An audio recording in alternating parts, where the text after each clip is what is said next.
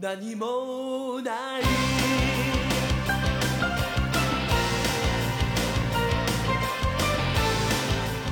Hello，大家好，我是梁毅，这里是超智游戏 Complex Game，我们一起面对这个世界的复杂、失控、不确定。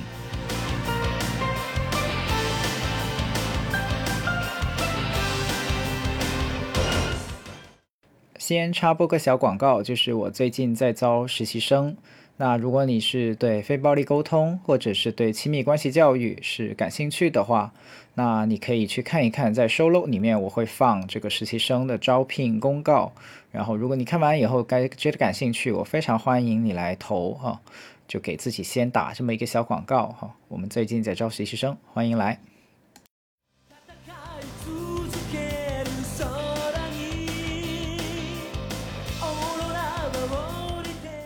这一期我们会讲一个游戏，这个游戏叫《死亡搁浅》。呃，这个游戏呢是由日本一个叫小岛秀夫的作者，著名的游戏人去开发出来的。呃，我先重申一下哈，我们这档节目虽然叫超智游戏，但是其实它并不是一档以介绍游戏为主题的节目。然后这次介绍《死亡搁浅》，主要是想跟大家聊一聊，在我们这个后疫情时代。或者说叫做说已经被疫情所影响的千疮百孔的时代，这款《死亡搁浅》这个游戏的世界观、剧情、玩法等等所带来的很有趣的一些启发跟互动，所以最主要聊的其实这一期节目是聊《死亡搁浅》跟现实我们现在的生活之间的关系。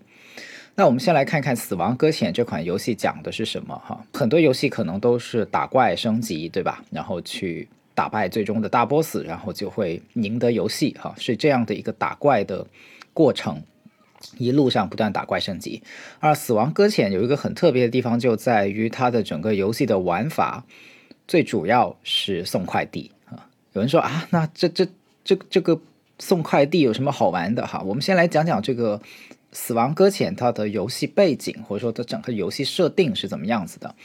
呃，它一开始，它整个游戏里面你会扮演一个主人公啊，他叫 Sam 啊，山山姆啊。那当游戏玩家就是最开始去在游戏最开始使用这个 Sam 的时候呢，就马上会发现了这个游戏的背景是怎么样子的哈。这个游戏的最开始就开始在一个灾后，就是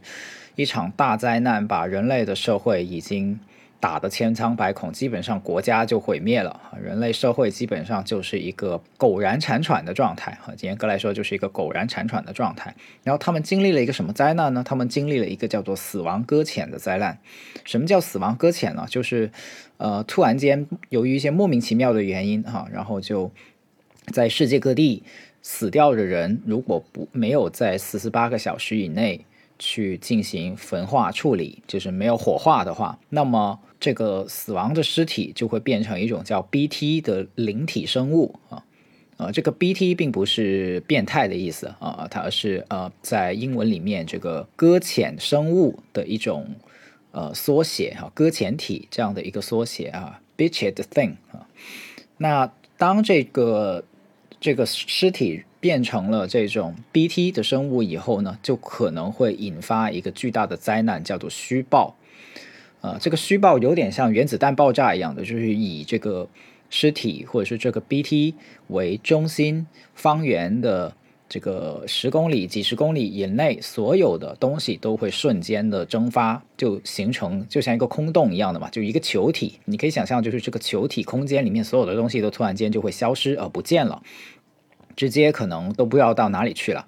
那就是所有的在这个空间里面的人就会死掉，所有在这个空间里面的建筑啊、物体啊、物质啊等等啊都会湮灭了哈，就没有了。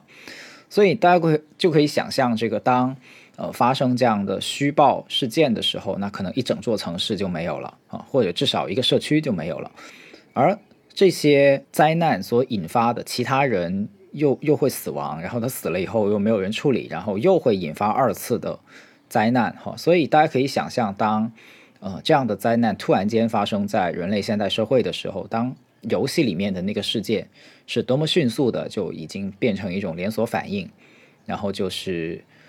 就等等大家回过神来的时候，这个世界就已经被被被炸的不成样子了哈。所以这个 Sam 在游戏的最开始，它会有一些练习的关卡哈，然后也会介绍一些剧情的背景，然后大家就会很快的发现，Sam 所面对这个这个世界，呃，就是一个苟延残喘的世界，就是主要的世界各大城市都已经被虚报给挖的差不多了哈，就就好像被轰炸过一样的，就都没了几乎哈。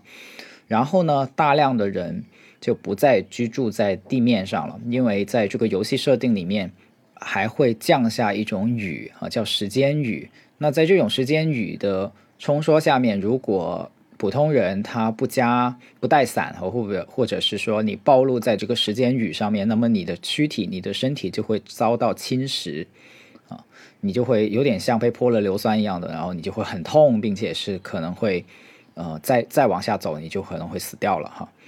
那是所以在这样的背景下。呃，几乎所有的幸存者就开始搬到地下去居住，然后，并且因为如果人聚集在一起，其中某一个人引发这种 BT 化，就那就有可能变成虚报嘛，所以人就变得很害怕跟别人去混在一起或者住在一起，所以残存下来的人类就。分别的居住于很多很多的地下空间，就形成很多的小社区哈。就除非很信任的人，否则的话呢，就不愿意跟他住在一起，甚至产生了大量这个独居的人哈。那这个就是这个游戏里面开场的时候给大家介绍的一些背景。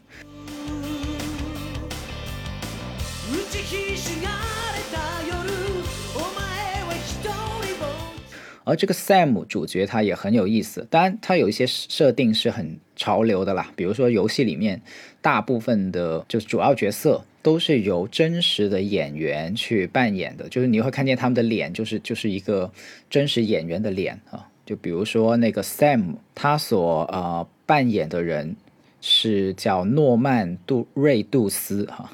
呃这个这个我。我我不太认识这个演员，但是他显然是美国一个很出名的演员哈，就是一个大大卡来的，就相当于 Tom Cruise 啊，他汤姆克鲁斯这样的，像差不多这样的人。然后他每一个主要的角色都是有真人，所以呃很多人在玩这个游戏的时候，其实是会有很真实的感觉，因为他的游戏角色不是画出来的哈，不，他不是虚构出来的，他是由真人演员去扮演的这样的角色。然后这个 Sam 在游戏里面是有一个有趣的设定，就是他是一个接触敏感症患者，就是说他如果跟别人有任何的身体接触，那么他全身就会像长痱子一样的，马上就有很明显的一些痕迹出现，并且他会非常的痛苦哈。所以这这大家听起来就知道这是社恐的一个末期症状了哈，就是或者说一个社恐的生理版哈，生理版社恐。然后 Sam 的全名呢是叫 Sam 呃 Sam Porter Bridges 啊，所以他最后的那个名是叫 Bridges，就是桥梁的意思，呃，也是寓意了他在整个游戏里面所扮演的一个核心角色，就是去重新搭建人与人之间的内心的桥梁，或者是叫做说人与人之间生活的桥梁。那呃，为什么这么说呢？就是因为在整个灾难啊，这些虚报发生、死亡搁浅发生了以后呢，人就刚才说嘛，就散居在各地。然后 Sam 呢就领到了一个任务，就是他的养母，其实他是一个养子来的，他没有没有父母。他的养母是呃现在的美国，也就在游戏里面的那个美国，虽然已经是崩的不行了哈，但是在灾后，他的继养母是大那个游戏里面美国的总统。啊，这个够扯吧？这个美国美国总统的养子啊，然后这个美国总统呢，就是已经快不行了哈，在这个大灾难以后，但是他有一个心愿，就希望自己的儿子可以帮忙去重建这个美国。那重建美国，他他儿子很一开始是不以为然的，就觉得说都都都爆成这样了，都已经灾难成这个样子了，这个国家都没了，为什么我们还要去整他呢？这个呃，努力活一下不好不好嘛？这个把把下半生哈。努力的活下来就已经不错了，可是就他就阴差阳错的接受了这个任务哈，在自己的养母临终之前就接受了，去把就美国因为在灾后就已经分散成好多的小据点了嘛，就大家可以想象，就是有很多很多的小据点，那他的 Sam 所接到的任务就是去重建这个网络，就是去透过送快递的方式去。跑到各个小城市啊，这些小的据点，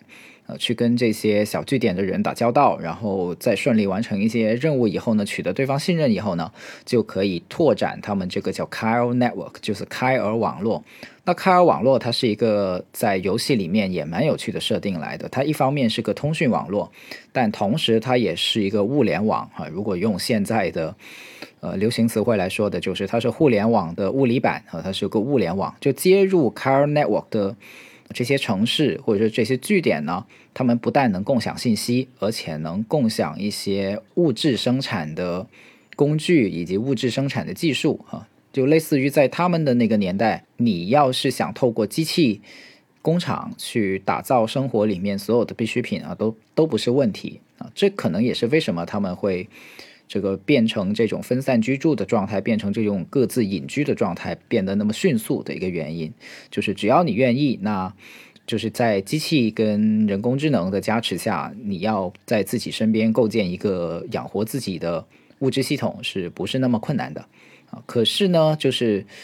你你自给自足没问题，但是你可能就变成一个与世隔绝的状态，所以这个 Sam 他要去打破的，或者说他要去。联系的建立建立桥梁的就是这样的一个过程，就是把这些分散的各自独立的小据点，把它并入一个统一的物联网里面。然后当所有的小据点都并入这个网络了，那这个国家就等于重建起来了，这这个人类社会就等于重建起来了。呃，并且这个 Sam 除了去重建这个物联网这个大的网络以外，他还肩负一个。呃，隐藏的使命或者叫任务，就是在这一路的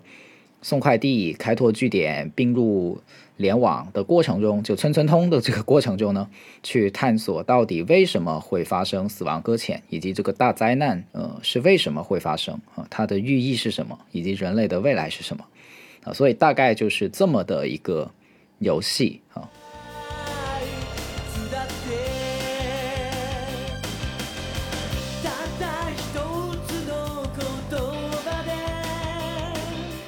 这个游戏出来的时候呢，是二零一九年哈。我自己其实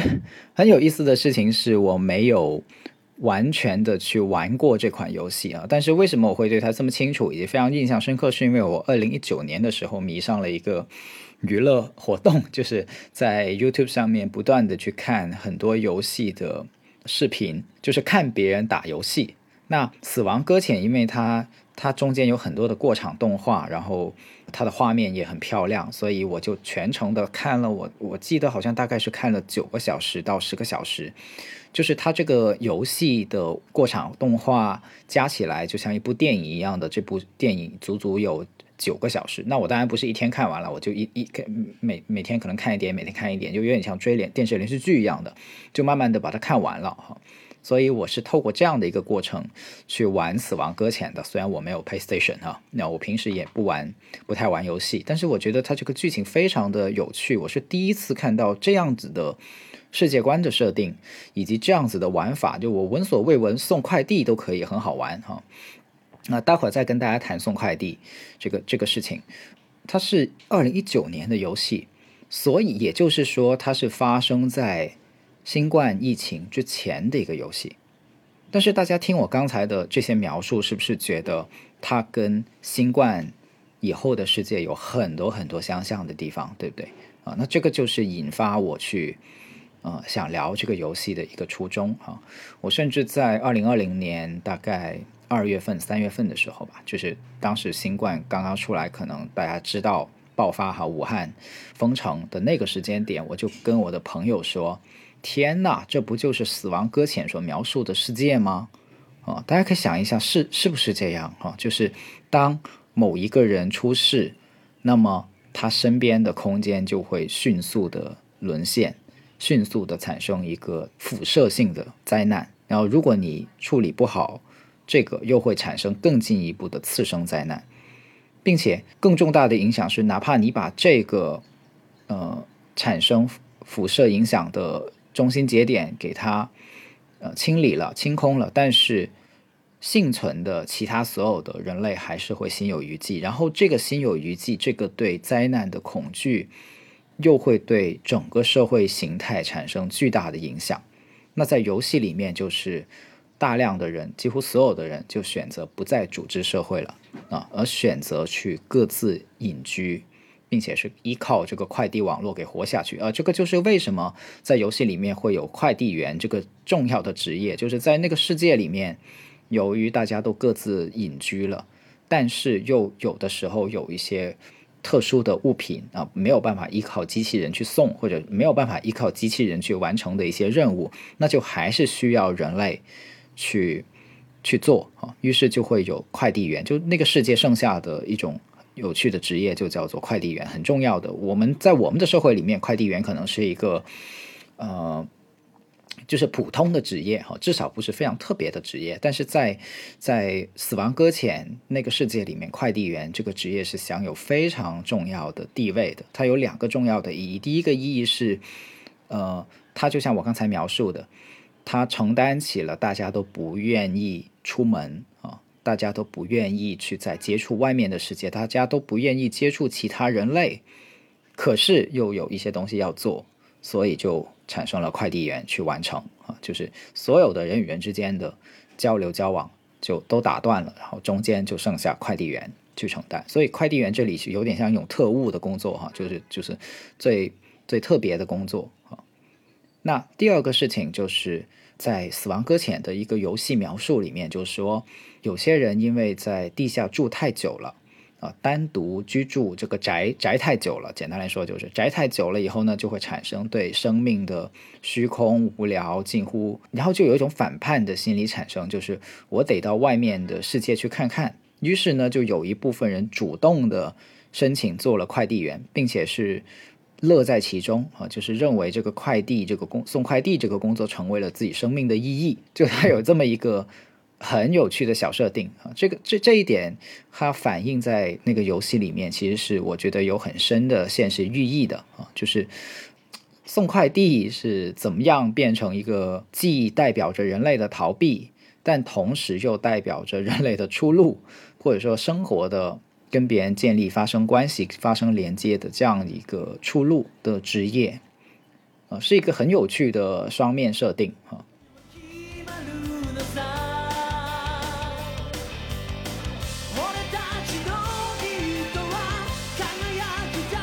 所以当时疫情发生，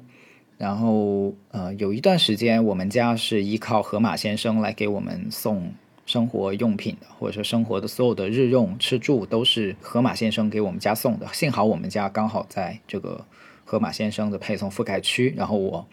我我太太还开玩笑说，幸好我们住在的是河区房啊，就是河马先生配送覆盖的地方叫河区房。所以，我想一个好的游戏，它会有，其实不仅是好的游戏，好的文学作品、好的电影、好的小说，它都会具有一种特性，就是它对于现实世界有一种特别强的洞察力。所以，有的人可能会说，就就我自己会觉得说，《死亡搁浅》真的是很有预言的味道。就是当疫情爆发的那会儿，我就说它真的是预言神一般的预言，预言中了。可是这种。看似预言的东西背后，它实际上我觉得更更准确的描述，可能就是他透过自己高超的洞察力，他洞察到了这个社会所必然会发生的一种趋势。也就是说，哪怕没有疫情，哪怕没有呃新冠肺炎的这个疫情的影响，人会变得越来越像《死亡搁浅》里面的那个状态，其实也只是时间的问题。那疫情是加速了这一切的到来。那大家可以回想一下，在二零二零甚至到今天，我们有多大的意义上已经越来越滑向那个像《死亡搁浅》里面所描述的，我们越来越不愿意出门，越来越依靠这个物流系统，越来越依靠别人给我们提供呃生活日用，然后甚至是不不敢去进行更多的社交，然后我们越来越会变得像这样子的一种生存的状态。所以，其实这个死亡搁浅是对现代很精确的一种一种洞察。那第二个我想分享的事情就是，死亡搁浅它除了是有寓意的，有这么像预言的一个存在以外啊，让我们觉得大吃一惊、很神奇以外，它我还关注这个作品本身它有没有探讨在这种人类境况下的一种出路呢？或者说透过它的游戏设定或者游戏的推演，能给到我们一些启发跟享受呢？啊，我观察到是有的哈。第一个我观察到很有趣的地方，就是当他这个游戏带着人去玩送快递这个工作的时候呢，呃，它是有一些有趣的设定的。就比如说，我看那个录像的时候，就看见那个玩家在最初的时候，他只能透过就什么工具都没有，就是背着几个箱子，然后就开始跑，呃，就真的是纯粹的用走路的方式去送这个送这个快递，然后以至于呢，就是当他一次过，你你想一下嘛，就是人背的东西肯定有限嘛，可是他就是使劲儿的往身上去背。然后它也有一个重量系统的设定，就是说，如果你背的多的话呢，那你真的是会给主角的身体去造成一些负担啊，并不是说我不管多少都能往上放。然后它，你操控它走路，一旦背的东西多了以后呢，它就会开始踉跄。然后这个踉跄就很有意思，就是你要控制那个遥控杆去平衡回来这个踉跄，然后才能顺利的往前走。呃，如果你不管它的径直的往前走的话，这个主主角就会摔倒啊，甚至造成一些损伤。它除了让你去送快递以外，它它除了让你去走这段路以外，它是透过这些小细节去让你体会到说，血肉之躯去背负一个东西，去走一段路，去交付一个东西，是有很多的现实跟现实世界互动以后所产生的体验的啊，也就是说你是会受苦的。啊，我并不是说这个受苦是好还是不好，而是说，当这个走路都会踉跄，它结合在这个地图里面，因为《死亡搁浅》还有一个很有趣的特点，就是它的地图是做的很美的，就是这个主角他要从一个城市背一些箱子走到另一个据点去，这中间一路上的景色非常的壮丽。然后地形也非常的多变，有的时候是碎石的路子，有的时候是草原，有的时候是过小溪，有的时候会爬山，有的时候是雪地，甚至就各种各样的地形地貌都是有的。然后，所以其实，在送快递送着送着，你就会产生一种对这种大自然的美丽的欣赏哈，甚至在打的时候，我打着打着，我就产生出一种。我到底是在打游戏呢，还是在旅游呢的错觉啊？就看这个录像的时候，我就觉得这个景色真的特别优美，所以它不太像一类战斗型的游戏，就是你要去啊不断的想我怎么样去征服我的对手。它是它是透过这个过程让你有机会跟游戏里面的大自然相处，那这个是蛮有趣的。角度来的，并且是在这个游戏的体验里面，也有些人觉得这很无聊哈。就是说，呃，这个游这也是我觉得为什么这个游戏很两极评判的其中一个原因。就是有些人觉得，哎呀，这个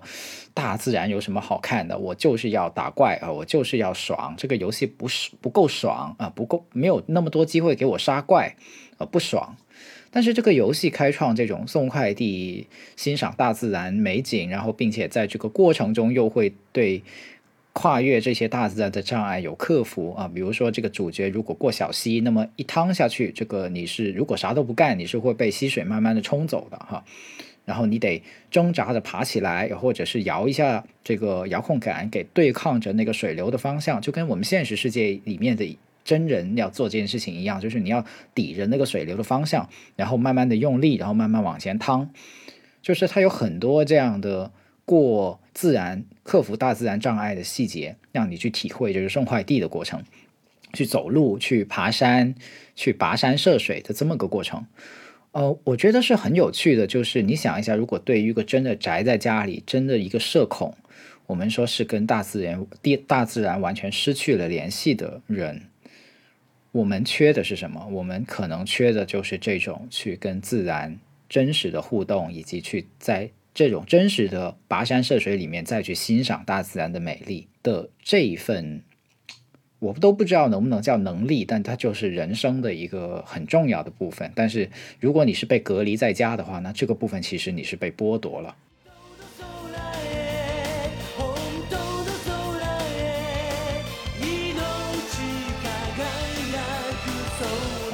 它是作为人生很美好的一部分，你就被剥夺了。然后，如果你是个孩子，你从小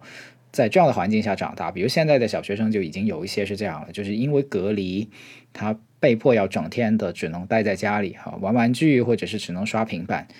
那如果这样子的情形不是暂时的呢？它再延续个五年，它再延续个十年，你想象你的小学，从你小学到中学到大学，你都是在家里面上网课，你想一想，你会是一个什么样的人生？哈，你的你的你对自然的认识，你对环境的认识，你对周遭的认识，你对世界的认识，将会是一个什么样的状况？所以我觉得很有意思的是，这个游戏也在。刚才所说的这个跟大自然跋山涉水的细节互动里面，也给出来了一些线索跟答案的，这是我很欣赏它的玩法跟前瞻性的其中一点。然后第二个，我觉得这个游戏很有启发性的事情，就是这个游戏里面的主角，包括他整个剧情的主线，面对灾难的一种态度，就是他不是那么的乐观跟励志的。其实，虽然他的。所作所为是在重建某个人类社会的网络，看起来是很励志的一个动作。但是主角自己本身是持强烈的怀疑态度的，啊，他一度就认为说，哎呀，这个灾难都把人类蹦成搞崩搞成这样了，哈，这大家都隐居了，就直接有点放弃的心态，还搞什么重建美国呢？他是他是他是。这样的心态去，如果不是他妈妈把这个东西作为遗愿和自己临死之前把这个事情托付给他，他可能压根儿就不愿意。其实他是很不愿意的。游戏里面有很多他关于他多么不愿意的这个描述，所以这个游戏它并不是在一个很励志的角度下面去说我们要重建社会，而是。让主角自己在这个过程里面去，就有点像被迫那样子的去去试试看哈，就只是试试看，苟延残喘试试看。但是这种苟延残喘下的试试看呢，又包含了我觉得一种不是盲目乐观的精神。也就是说，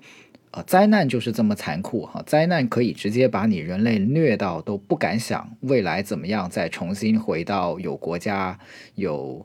有现代几十亿人其乐融融的画面，你压根儿想都不敢想。但是呢，身处里面的人依然可以去继续生活，所以他们其实只是为了继续活下去，去去做这样的事儿啊。然后还有一个很重要的地方就是，他们可能没有想过怎么去战胜这个灾难。因为在死亡搁浅里面，这个死亡搁浅这种现象，它是被誉为这个第五次生物大灭灭绝，哈，就是前前几次地球历史上都有好多次的生物大灭绝嘛，就是从什么我不是很熟生物学啊，所以我都讲不出来那什么纪什么纪，大概就是那些那恐龙灭绝了以后，就是就是其中一次的生物大灭绝。那个故事的意思就是说，死亡搁浅就是这个地球或者说这个宇宙给。给地球的又一次的生物大灭绝的方式，所以这个灾难有点像是躲不过的意思啊，就是大自然要你走这么一遭，你其实也没办法。那所以在这个游戏里面，虽然主角也有花心思去调查这个死亡搁浅到底是怎么回事儿，慢慢的给玩家去解谜啊，就是尝试去看看到底死亡搁浅的关键在哪儿，人类有没有办法去。不能说避免，但至少是从中找到关键吧，关键线索去抑制一下吧。但都是到最后都是那个结局，其中就是哪怕是最好的结局，也只是人类跟这个灾难继续去共存哈，就是没有毁灭，但是暂时的就僵持在这里，它都没有一个所谓叫做。传统意义上的大团圆结局哦，就是赶走了死亡搁浅，然后从此就没这回事了哈，然后人类社会就重新回到灾难发生前的水平，就就压根儿提都没提这种可能性。所以这个游戏整个的基调是比较灰暗的，比较悲观的，但是它这种悲观又很切实我们现在当下社会的一种一种趋势跟现状，就是大家现在能奢望我们一定会。赶走新冠吗？一定会奢望说从此新冠就消失吗？哦，哪怕有了疫苗，哦，它不会变异吗？啊，这个真的是能百分之一百的去回到从前的世界吗？所以这个游戏里面的其中一个前瞻性就是，嗯，让你知道是的，就是有可能有一个大灾难，让我们再也回不到从前。但是这也代表一种态度，就是并不代表说我们就放弃了，不能活下去了。啊在死亡搁浅里面，哪怕是进入到这样的一种社会状态，但是生活在其中的人类还是可以努力去寻找自己生命的意义到底是什么，以及有很多的悲欢离合哈，所以这也是我觉得这个游戏挺有价值的一个部分。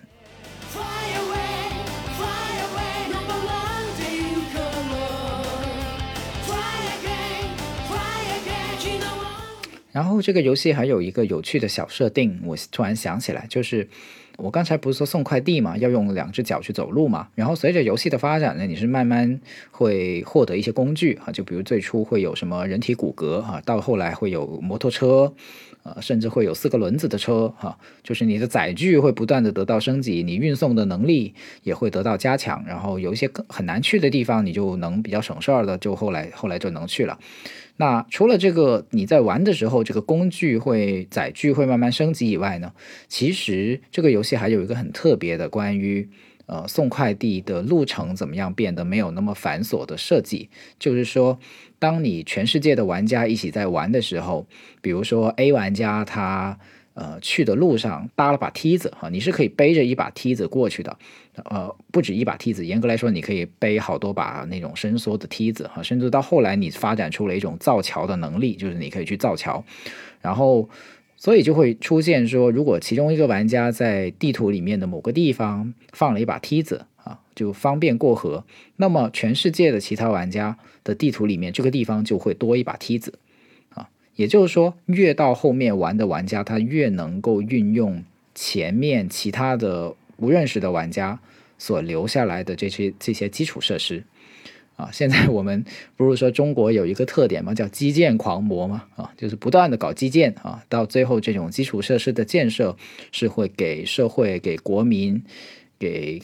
各个地方都带来巨大的这种经济效益以及社会发展的机会。那死亡搁浅就是某某某种意义上的，他把这个基建狂魔的逻辑给运用在了游戏里面啊，就是他他这个引擎或者说这个机机制如果运行的好的话呢，其实是会让后来的玩家去极大的方便的。你就可以想象嘛，就是你都不用有什么摩托车，你可能一开始的时候他就。呃，进入游戏的时候，他就发现，哎，本来从这个村子到那个村子去需要走好大一段路，跑十分钟哈。现在结果有有有飞索哈，就是两个地方之间搭了一条飞索桥哈，直接就六索就过去了哈，不用不用绕这个山谷了。那这样的事情是可以发生的。当然我，我因为没有买这款游戏，我自己也没有去玩，所以我没有体验到这种，就我没有享受到这个基建的红利。的机会哈，因为我我看的那个视频，他那个玩家是非常非常早期的那种测评的玩家，所以在游戏里面也几乎是空白的，几乎几乎一无所有。但是我后来查了一些视频，就是后来的玩家，他的确在他的世界里面就会出现多了很多的这种基础设施哈。所以这个游戏也是在干嘛呢？就是用这个小的设计，是不是也是告诉大家说，其实人类社会就是这样发展起来的，就是。当我们有的人真的愿意去做一些基础设施的建设，那么后来人其实就会有方便哈，尤其是在我们社会发展很初期的时候，因为我们是出生在出生在一个比较好的环境里面哈，我们没有经历过像父辈的那种什么自然灾害啊，什么国家特别穷的时候啊。这个啥都没有啊，农村里面啥都没有啊，哈。现在你去很多的农村，其实已经有很多的设施了，哈，已经实现了互联网村村通，对吧？有电信部门也是也是已已经有进入。我不是想给国家唱太多的赞歌，我知道还是有很多的社会问题、扶贫等等需要我们去解决。可是这个游戏它从一个本质上来说，在这个设定里面就告诉我们说，其实。基础设施建设是真的很重要啊！当你玩的时候，能体验到走在别人给你搭的桥上的这种方便的时候，我想那种体验是蛮震撼的。就是你都不知道是以前的哪个玩家在这个地方给你放了一条桥，就让你方便那么多。我听说后来这个机制没有运作的很好，也不知道为什么哈。但反正我猜设计的难度也不低啊！你要你要同步那么多的地图里面的工具，并且还有一个问题就是，如果如果这些路放太多了，这个这个梯子太多，桥太多，六索太多，那又可能是另一种的呃不平衡的或者是很丑陋的地图的情况，又又让这个本来很纯净的大自然里面又布满了人造物，啊，那又是另一番景象。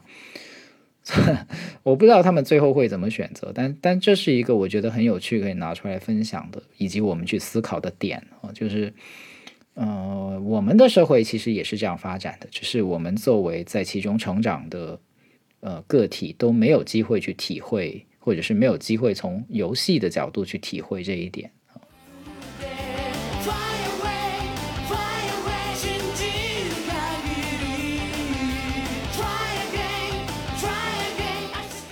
所以，《死亡搁浅》这个游戏除了送快边送快递边欣赏自然美景哈、以及可以修基建啊，基建狂魔让后来人造福后来人以外，它还有什么好玩的地方呢？啊，它其实还有一个我觉得很值得说的设定，就是他那个主角每一次出去打怪啊，其实也不是打怪，就出去送快递的路上，他都有可能遇见这些 BT 啊，就是遇见这些灵体，这些灵体是会袭击人的啊，所以它是有危险的。那么他是用什么方法解决呢？这个解决的方法也很奇葩，就是在胸口背一个装着婴儿的小罐子。那个那那个罐子的大小，我猜大概相当于一个一个榴莲，比一个榴莲再大一点点哈，这么一个箱透明半透明的箱子，然后里面有一个婴儿。这个婴儿呢被称为 BB 啊，这不是 baby 的那个 BB，而是 bridge，它的全称是 bridge baby，就是桥作为桥梁的婴儿。在游戏里面呢，呃，他这个社会是不断的在说服这个主角说，那个 baby 他不是个人啊，他只是一个工具，他只是一个探测怪物的雷达啊，他就不断的说服这个男主角，他只是个雷达，他只是个工具，你不太用，不太需要把它看作一个人来看待哈，你就只需要每次出出任务的时候把它背上，然后就去出任务就好了。那这个这个 baby 这个这个 BB 它的作用是什么呢？这个 BB 的作用就是当这个男主角出去出任务，如果他的附近有一些 BT，就是有一些这些灵体会会袭击他的话呢，那这个 BB 就会有反应，这个 BB 就会很紧张，然后这个 BB 紧张了以后呢，它会连着一台机器，然后这台机器就会开始开始闪，然后开始眨巴，开始呼叫，也就是说会会开始报警，就像一个报警系统一样的，意思就是说你现在附近就快快有灵体来袭击你了，你要绕路走哈，你不要再往这个方向走。那如果这些 BT 离这个 BB 越近的话，这个 BB 就会越紧张哈，所以它就相当于一个探测雷达一样的，然后就保护保护主角可以安全的去度过一些区域啊，不不要跟这个灵体起冲突，它是这么个作用。但是它终归是个婴儿嘛，它怎么可能不是个人呢？对吧？那所以在游戏里面到最后啊，这个我不想剧透哈，但是可能刚才已经剧透了好多东西。最后这个主角是打破了这个容器，然后最后就收养了这个孩子。然后他也知道了自己当年其实就是其中一个 BB 啊，他的当年就是最初的那个 BB，就是他不是他他是养子嘛，我刚才说他是这个美国总统的养子嘛，他的来历就是这个地方哈，他的来历就是呃最初的一批实验对象，就是能够连接冥界的婴儿。呃，这个也是很有趣的设定，就是说在《死亡搁浅》里面，他把婴儿看作一个中间状态，就是既非死也非生的这么一个状态。那其实我们细细想一下，这个设定是很有寓意的。就是说，比如像看过《心灵奇旅》的朋友都知道哈，当一个人来到现实世界，有过真实的体验。呃，吃过披萨，看过美景，然后感受过风的流动，就你有身体去跟外界去有触碰、感觉、互动，那么其实你才是一个人啊、你才是真正的意义上的一个生命。可是，在这个游戏里面，这个被背在呃男主角胸前的这个 BB，它是装在一个容容器里面的，就像一个子宫一样的，就是像一个呃，其实就是很形象的。把男性当成孕妇啊，这么的一个行走的 行走的孕妇嘛，然后他就让男男主体验了一把什么叫做你的身体里面有一个生有一个小生命，然后你就会很珍惜，很去保护它，开始开始出现这种对这块血肉之躯的，虽然他还没有降生在这个世界上，但是对他开始慢慢有感情啊，开始变得很想去保护他，并且是很想为了他去战斗的这么一个细节。因为男性本来是不能怀孕的嘛，但是这个游戏就相当于借着这个机会去谈了，呃，当男性有机会面前在胸前。去去背着一个婴儿的时候，他所产生的微妙的心理的变化跟成长啊，那都体现在这个游戏里面。那跑题了哈，刚才其实是在想说这个呃婴儿所象征的介乎于生与死之间的这么一个状态。如果你没有跟外界有接触，你没有没有过任何的感受，你只是在一个容器里面被供养着，其实你也真的很难说它是一个生命，因为。它没有生命所所有的刚才的那些要素，嗯，就像什么呢？就像我们就是每天吃外卖，对吧？就就就根本就足不出户哈，我们没有机会跟这个外界真实的世界去互动的时候，我们多大意义上能称之为一个生命呢？还是说我们跟这个被装在呃罐头里面的 BB 其实是一样的呢？我们只是被供养着，我们只是一个呃工具人哈的这样的。的的角色，而没有体会到生命的真正的意义呢？或者没有真正意义上进入一个生的状态呢？啊，然后这个 B B 它另一端是连接着连接着死哈，所以为什么它会有这个探测能力，也是因为它介乎于生死之间，所以它对这些来自于冥界的呃 B T 就这些灵体也是特别敏感，就在于这这个原因。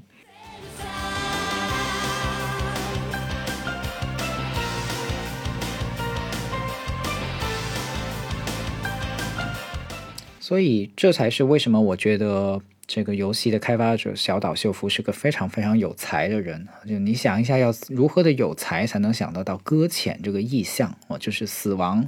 冥界给冲入了现实世界，然后从中所带来的很多的纠葛。人可能会很挂念死去的人，然后可是又很害怕自己死亡降临到自己的头上，或者影响到整个人类的存亡。这是一个，并且不只是人类的存亡，它甚至是所有生物的存亡啊！当我们过过分的去拥抱死亡的时候，过分的留恋死亡，放不下一些死亡的时候，那死亡就搁浅了嘛，然后我们就变得跟死亡一体了，可能就全体走向灭亡了啊！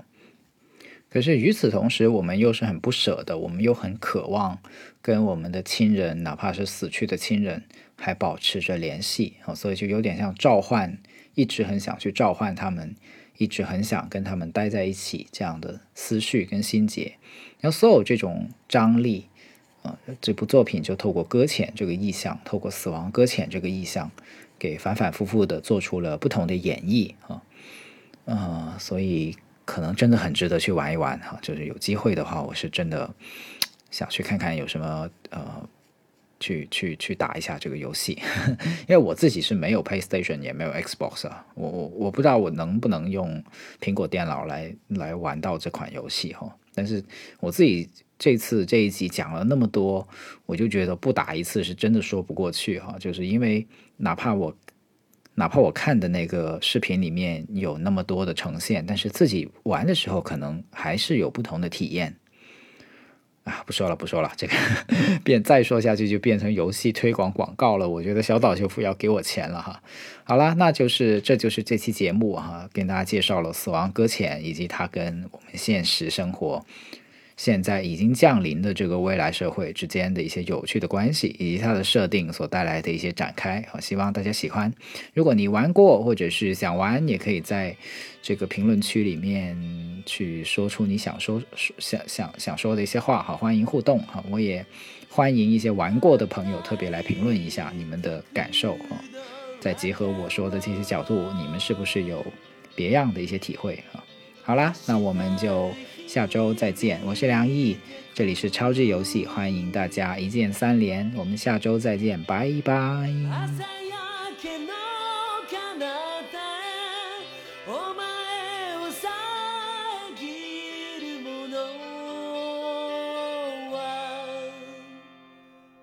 何もない